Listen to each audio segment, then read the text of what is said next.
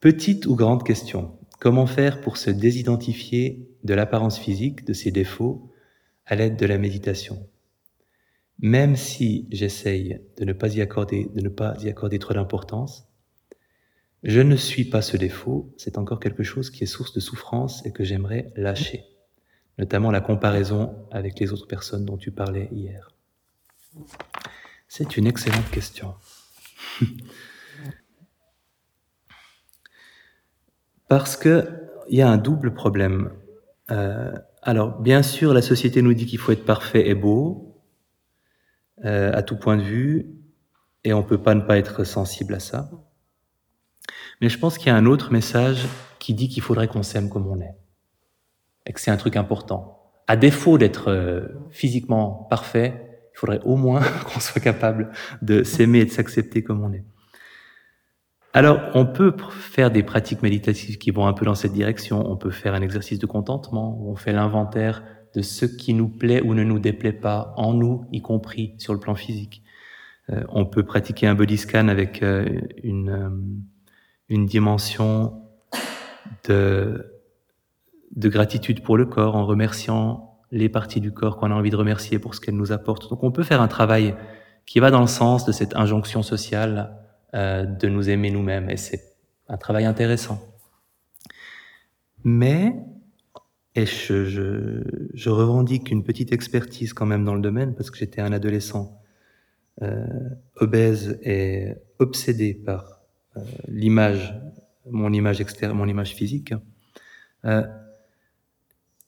j'ai lu un jour dans un traité euh, de philosophie bouddhiste que dans le vocabulaire bouddhiste, le même mot, orgueil, désigne autant la... C'est peut-être faux, hein, s'il y a des spécialistes de culture bouddhiste et des langues antiques dans la salle, je m'excuse d'avance, mais que le même mot, orgueil, désigne à la fois les critiques contre soi-même et l'éloge de soi-même.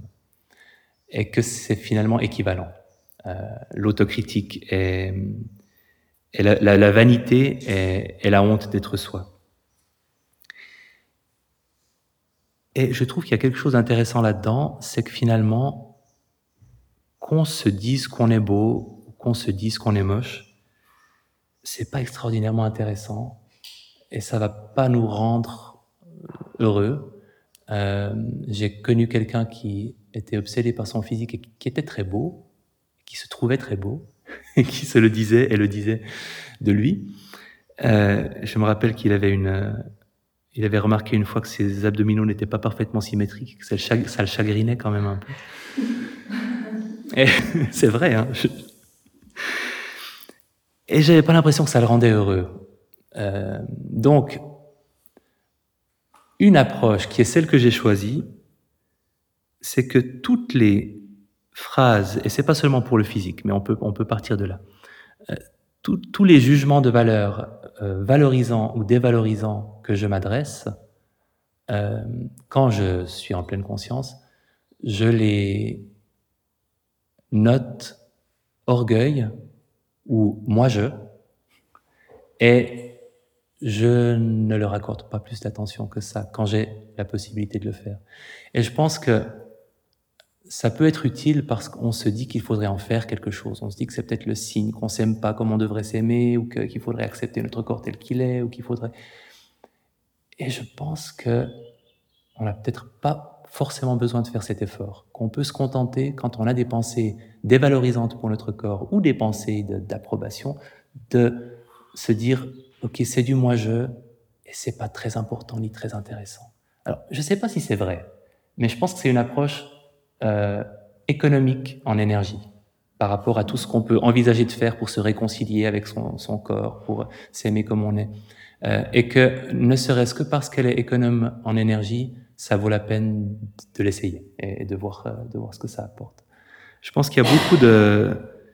On, on, on a, moi, j'ai grandi avec le concept américain, très américain, d'estime de soi. Euh, il faut s'aimer. Euh, et plus je vieillis, plus je me demande si c'est vraiment important d'investir tant d'énergie que ça sur la valeur qu'on a physiquement, émotionnellement, psychologiquement, intellectuellement.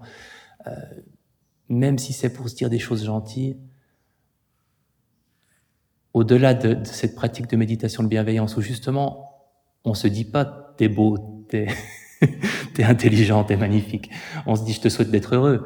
Alors oui, on peut on peut se dire des choses gentilles à soi-même sous cet angle-là, mais euh, autant les critiques que les que les louanges, je pense de plus en plus que c'est une perte d'énergie et de temps.